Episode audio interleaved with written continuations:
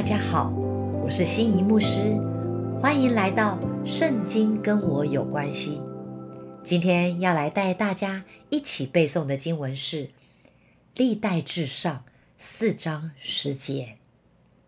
亚比斯求告以色列的神说：“圣愿你赐福于我，扩张我的境界，常与我同在，保佑我不遭患难，不受艰苦。”神就应允他所求的。我们先来看一下《历代至上》四章九节：雅比斯比他众弟兄更尊贵，他母亲给他起名叫雅比斯，意思说我生他甚是痛苦。这里说雅比斯的高贵，是因他有高贵的心智。亚比斯，他透过充满信心的祷告，胜过他名字所蕴含的痛苦。经文上面讲不受艰苦，艰苦的原文与痛苦是谐音，是个双关语。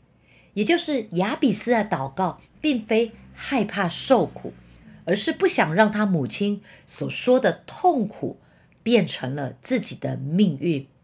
他不想让亚比斯这个名字成为一个咒诅。我相信亚比斯，他可能也会向他母亲问起，为什么给他取这个名字。从经文得知，亚比斯这个名字的意思是带来痛苦的人。他的人生的起点并不欢乐，反而是痛苦的代名词。母亲给他贴上标签。也许是因为他的出生带来生产上，或者是环境上，或是经济上的各样的苦难。每当人们一称呼他的名字，便再次提醒他他给人带来的苦楚，同时他自己也是一个苦难的受害者。这已经是不能改变的事实，但他凭着信心求神。既然他的出生使母亲痛苦，那他就不愿意在这一生再给人受苦了。他祷告的幕后两句可以这样翻译的：“保佑我不做邪恶，不遭患难的原文，也就是不遭邪恶。保佑我不做邪恶，不使别人痛苦。”亚比斯他并不怨恨。他也没有把自己的名字改为什么爱呀、平安啊之类的，而是求助于神。他求告神，祈求神赐福给他。他的祷告是为自己免除痛苦，不至于给他人带来痛苦。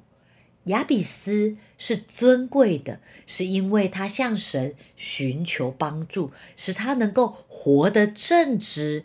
而不将痛苦带给他人，神就应许他所求的。在这里的意思是，亚比斯的祷告摸着了上帝的心意，因为他不是求神来成就自己的意思，而是求神成就神他自己的应许。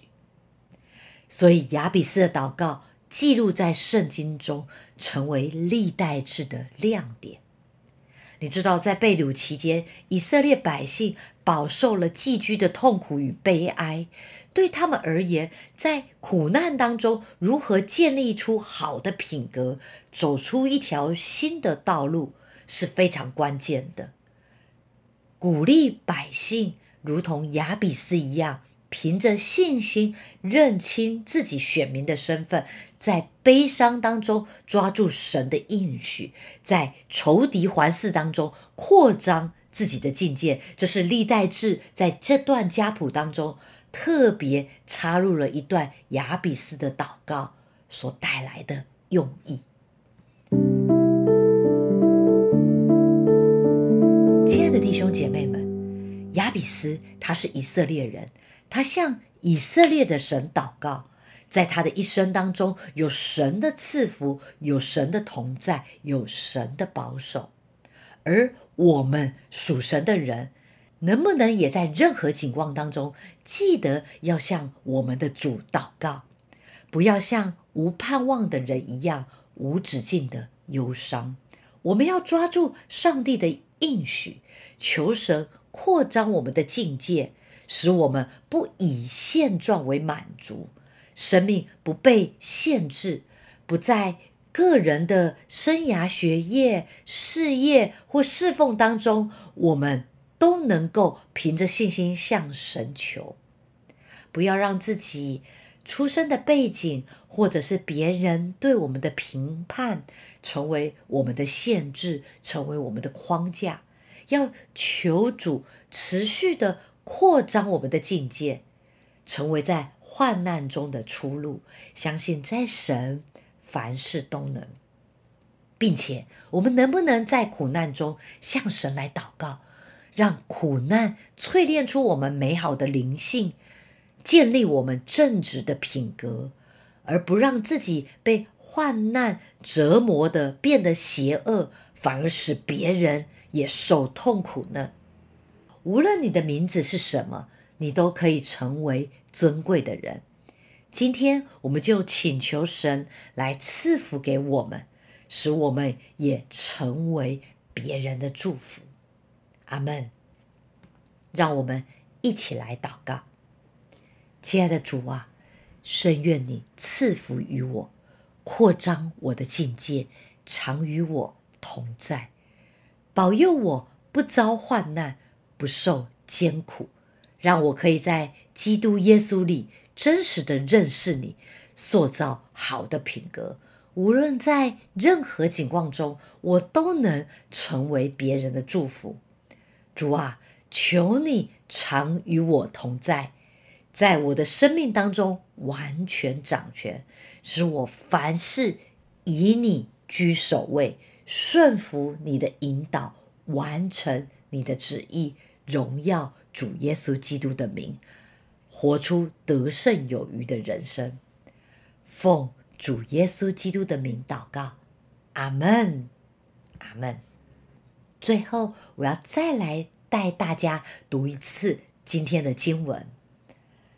历代至上四章十节，亚比斯求告以色列的神说：“圣愿你赐福于我，扩张我的境界，常与我同在，保佑我不遭患难，不受艰苦。”神就应允他所求的。